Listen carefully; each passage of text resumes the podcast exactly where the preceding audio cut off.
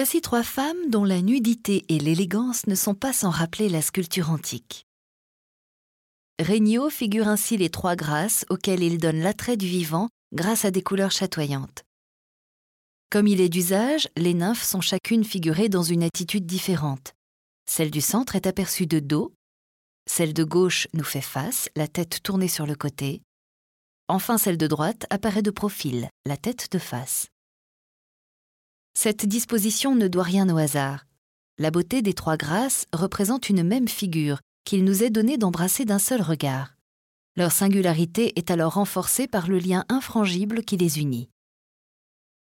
Jean-Baptiste Regnault s'est ici inspiré de la pose d'un marbre conservé à Sienne.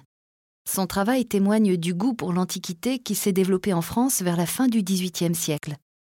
Il est alors d'usage d'appeler les grâces de leur nom grec les charités. À l'origine divinité de la nature, elle représente la beauté, la séduction et la créativité humaine.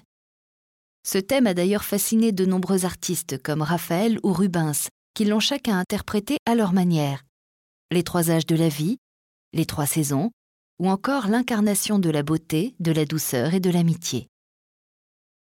Dans ce tableau, Regnault a souligné la jeunesse et la beauté plastique des trois nymphes par le modelé velouté du pinceau, la sinuosité des formes et un coloris lumineux. Sa peinture devait procurer une réelle émotion, et ce fut le cas. Alors qu'il la montrait à ses amis, le collectionneur qui la possédait est mort d'une crise cardiaque.